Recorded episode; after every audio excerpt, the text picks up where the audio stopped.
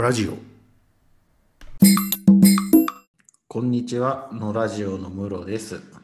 こんにちは、のラジオのかえです。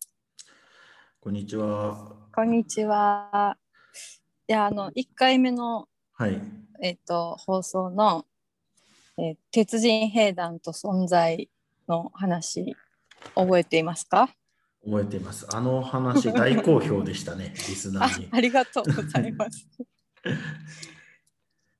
や、そのですね、考察が進んでいるのを確認しましたので、次男の中で進んでいることを。ああ息子さんがまだその件について考え続けてるってことですね、そうそう考え続けているらしいことがうん。分かりました。じゃあうんで次男の方なんですけどねそれ。ちょっとだからその報告をしようかなと思はい。って。聞かせてください。はい、であの時の話はそのタイムマシンを使ったことによる存在の変更と記憶の関係の話だったと思うんですけどね。で一番大きく次男があの件で学んだことっていうのがあって。うんそれはあの兄の前でもうこの話をしないっていうことだったんですかなりプラクティカルな教訓を得ましたね。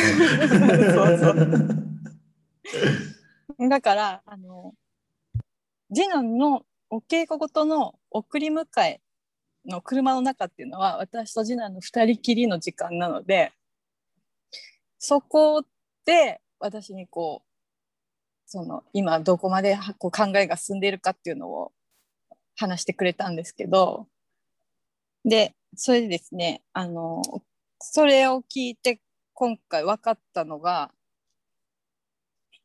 この存在と SF における存在と時間の考察においてこう、参考にしている映画が他にもあったことが分かったんですね。うんうんまあ、全部ドラえもんなんですけどうんうん。一つは「スタンドバイミードラえもん。うんっていううん」あのなぜドラえもんがのび太の元に来ることになってそれで何を目指したのかっていう映画うんですね。これ確かに最近繰り返し繰り返し何回も見てたんですよ。次男。うん。もうテレビつけたらこれを見たがる状態で、うん。まあ、Amazon プライムで見れたんですけど、うん。でまあ個人的に私この映画あんまり好きじゃないのでうんあのうわまた見てるわと思ってたんですけどうん。確かにこの映画はかなりの回数タイムマシンが使われるですよね。うんまあ、ざっくりどういう話かっていうとあのすごいうだつの上がらないのび太のところに未来からドラえもんと子孫のせわしくんがやってくる。うん。どなぜ来たかというとのび太がこのままの状態でいくと未来でジャイ子ちゃんと結婚してすごい借金を背負う人生を追うと。うんでせわし君はそののび太の作った借金に苦しめられているのでうんそれを解決するためにこう過去その先祖ののび太のところに来てその未来を過去から変更させるっていうことをしようとするんですね。でそのためにドラえもんを置いていって、あののび太が幸せになるまであのそのこのプロジェクトをやるっていうその設定みたいなのをしていく。うん。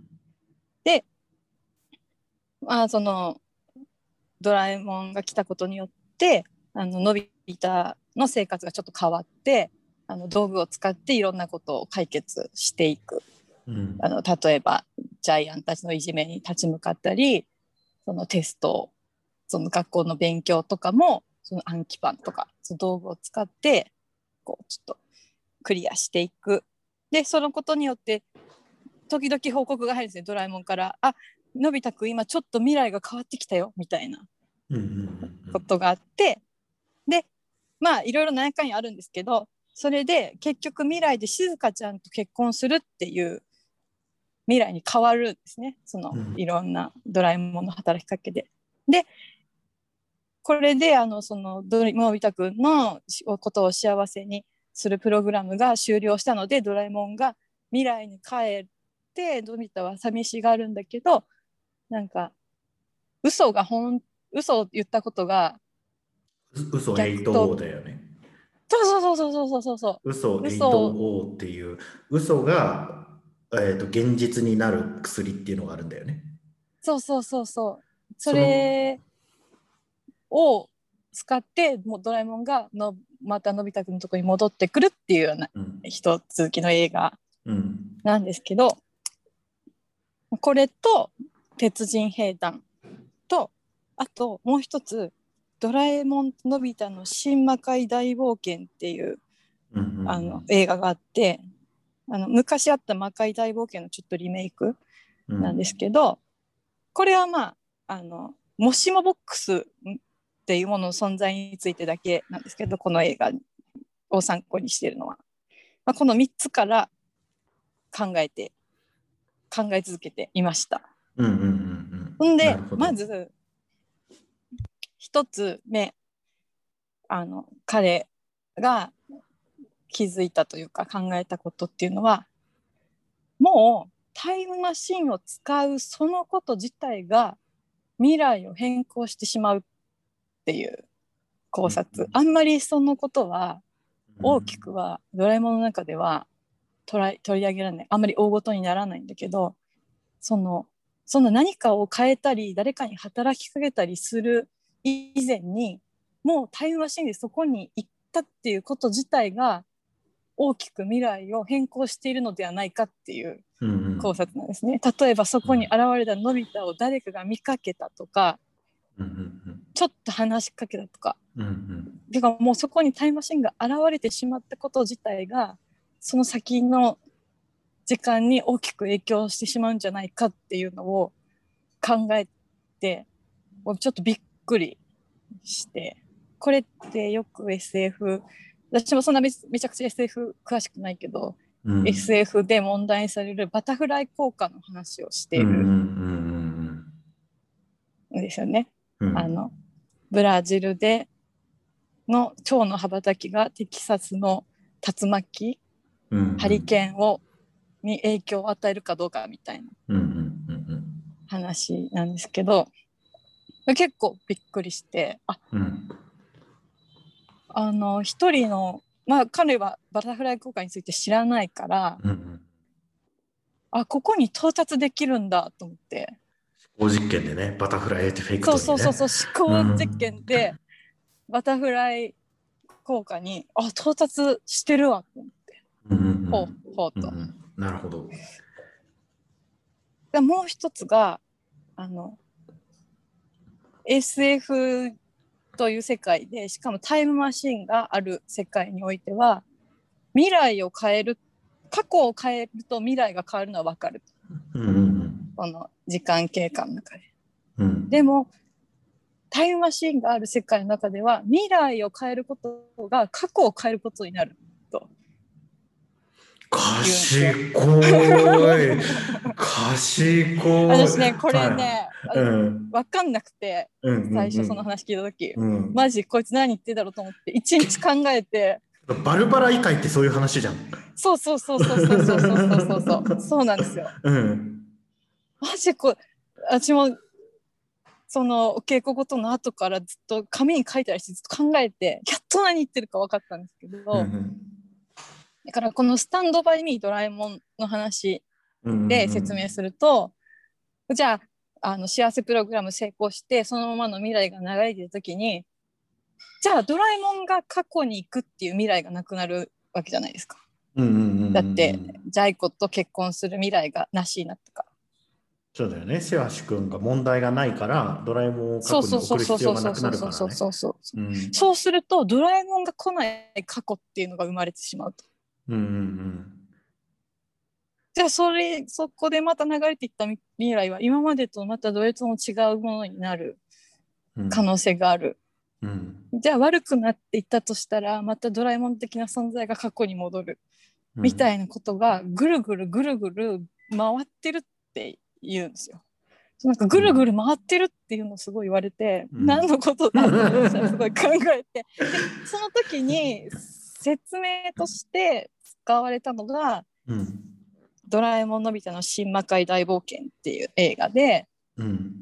まあこれはストーリーはあんまり関係ないのでもしもボックスうんの使いかもしもボックスっていうのは電話ボックスみたいな道具なんだけど中に入ってもしもこうだったらって言ったらその世界に電話ボックスから出てきた時にその世界が繰り広げられてるっていう道具なんですね。で「新魔界大冒険」って映画の中ではもしも科学ではなく魔法が当然の世界だったらっていうもしもを言って魔法が当たり前に使われる世界っていうのがそこで出てくるんですけど、でそれはあのパラレルワールドとして展開されるわけですね。そのうん。のび太のもっといた世界とうん。魔界その魔法が当たり前になる世界がパラレルワールドとして取り扱われる。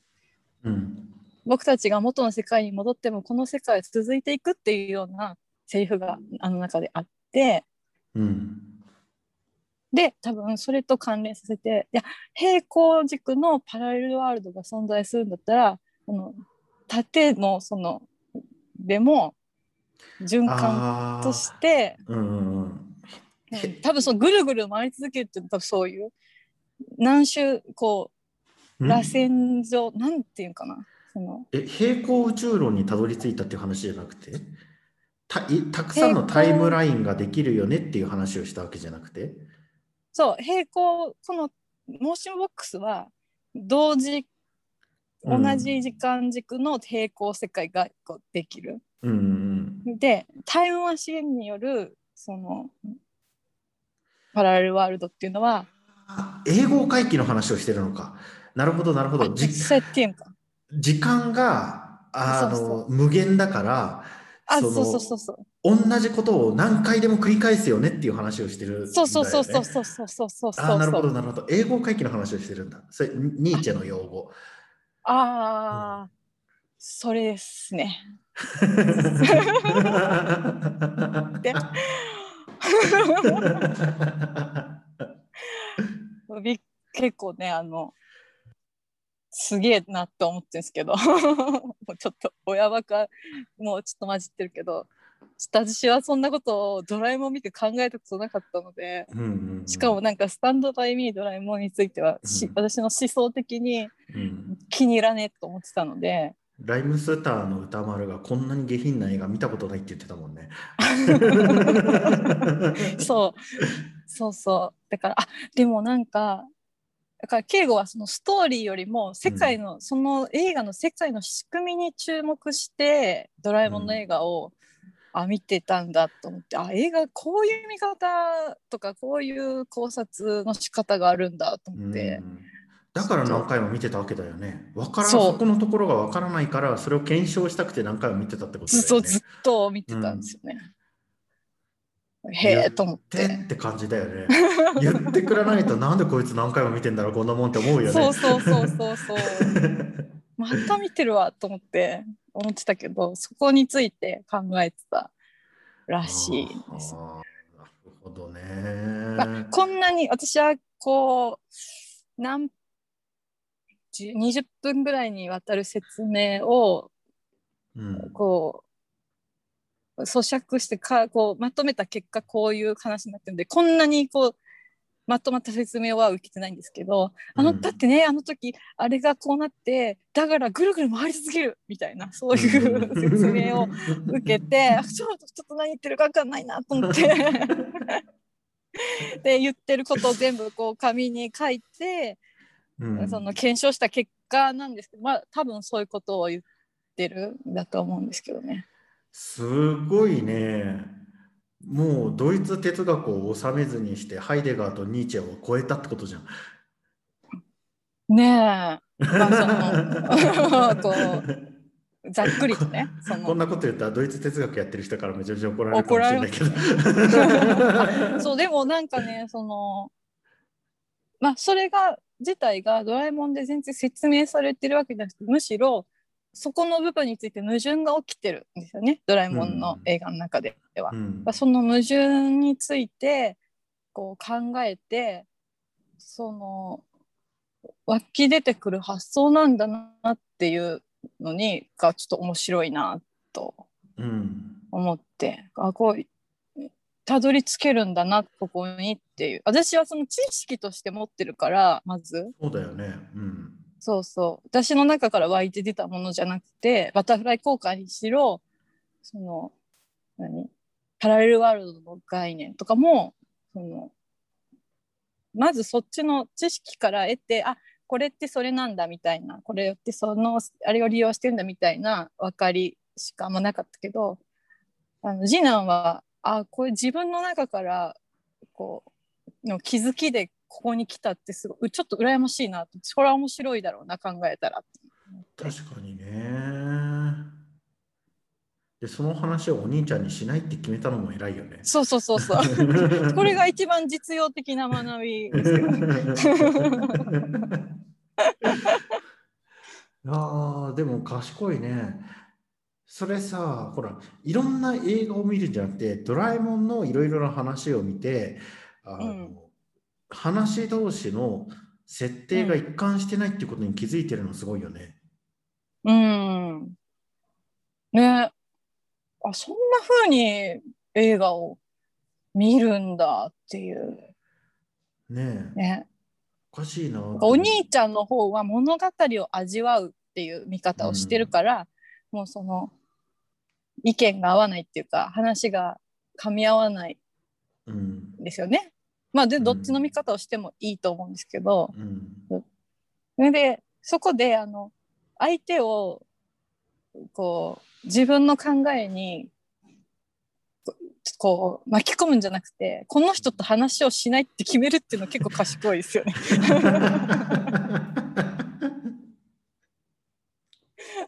賢い。うん、うん。それができるようになるまで僕はだいたい25年ぐらいかかってるからね。うん、私も30年ぐらいかかったから。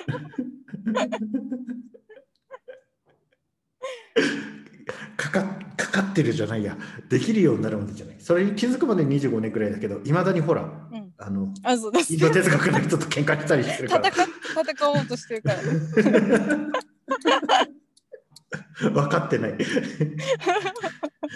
本当、次男君にそうそう乾杯だね。ほんでまたあの、うんうんなんか分かったら教えてっては言ってるんですけど、うん。こう面白いなと思って。けどまだなでできるだけ、うんうん、うん、まだな謎は解けてないよね。解けてないですね。謎は解けてない。ななぜみんながリリルをなぜ覚えているのかっていううん。てなみんなが鉄人兵団のことをなぜ覚えているのかっていう謎はまだ解けてない。あーでもね、うんなんかねその辺はもう切り捨ててる感じがある。そのこの世界がその整合性が取れているとしてっていう考え方はあんまりもうしてないっていうか自分の不思議のについて要素だけ摘み取って深めてる感じ。もリリルのこととか結構どうでもよさそうなんですけど。ああ、そうかそうか。もう、あの、設定の一貫してないドラえもんのことは一旦脇に置いといて、あそうそうそうそう。時間というものの性質について考え始めてるんだ。うん、そう。もうその物語のストーリーとかキャラクターについてはもう、うん。まあ、あ結構無視してる。もこう興味がもう向いてない感じですね。その辺に、ちょっと私もあんまり具体的に質問をしたり言ってることを要約して聞かせたりしないようにしてるのでうん。あの彼の考えを汚染しないようにね。そうそう、うん。あの、なんていうかな、まださ、もやもやしてる部分について、私がこう、おそらくこうではないかっていう、うんあの、観察、うん予測をしてるので、まあ、これがまたここからどうなっていくか全然わかんないんですけど、うんこれ、ここまでまとまってるかどうかも、ちょっとはっきりはわからないうんですけどね。でも、ちょっと面白いですね。まあ、少なくとも発想の種はもうそこにあるわってことだよね。うん、そうそう。うん、かけはもうあるから。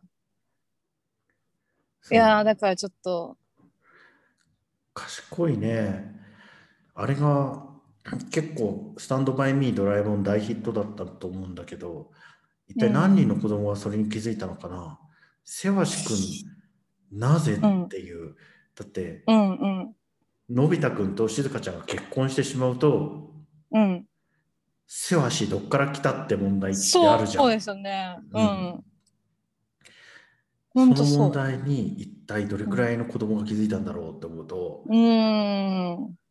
そその矛盾をさらに先に言ってるのは面白いよね。うん。面白い。なんか一応藤子不二雄プロかなんかの公式見解だと、うん。あ、あるんですね。うん。うん。うんあれなんかん何代か向こうの孫じゃん。ただの孫じゃなくて、うんうん、そうそう。うん。結構もうちょっと先ですよね。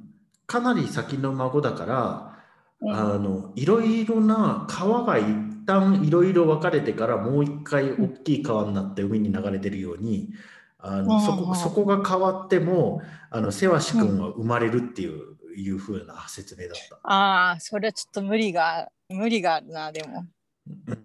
うん。うん、前あの僕は子供ながらに子供子供を騙しに来たなって感じをしたんだけど。けど、まあ、一応一応なんか説明しなきゃって思ったんだなっては思ったんだけうど、ーん。だからその次男の説明だとドラえもん自体ももうあのドラえもんは生まれなくなるっていう,、うん。うん。うことをもしドラえもんのようなものが生まれたとしてももう元のやつとは違うやつになるって。あそれはそのバタフライ効果的なことで。もうじゃあドラえもん。そうそうそうそう。それほらあのそれこそあの僕がインド哲学の人と喧嘩をしたあの自我というもののあり方についての話だよね。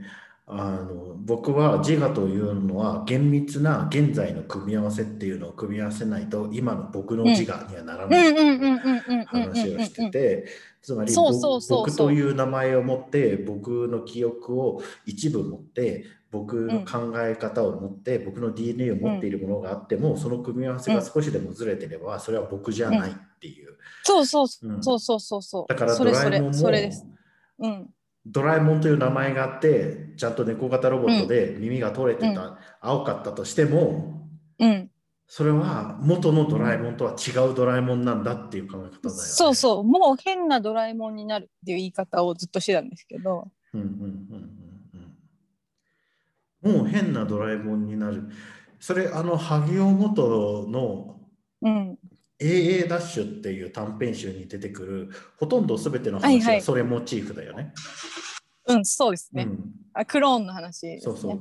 クローンと全くクローンオリジナルと同じ記憶を持ってるんだけどうん。2年分ぐらい記憶がないんだよね。うんそうそうそう。記憶を保存したのが2年前だからそのうんうん。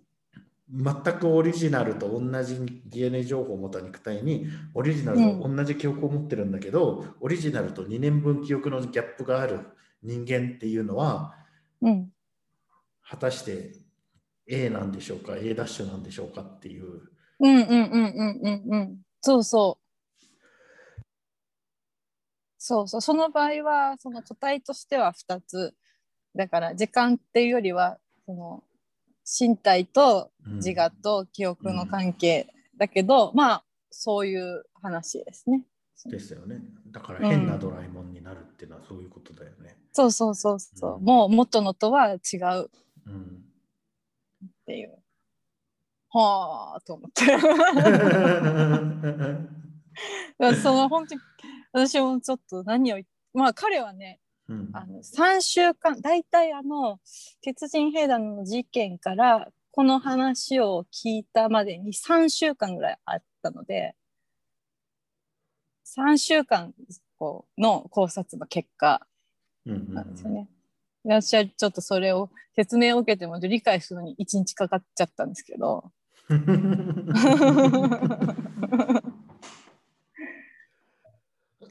頑張っ頑張ったんでしょうね3週間。まあ頑張ってはないか。面白いから。ずっと考えちゃった、うん、そこまでたどり着いた。でしょうね。それはすごいね。うん。面白い、うん、面白い。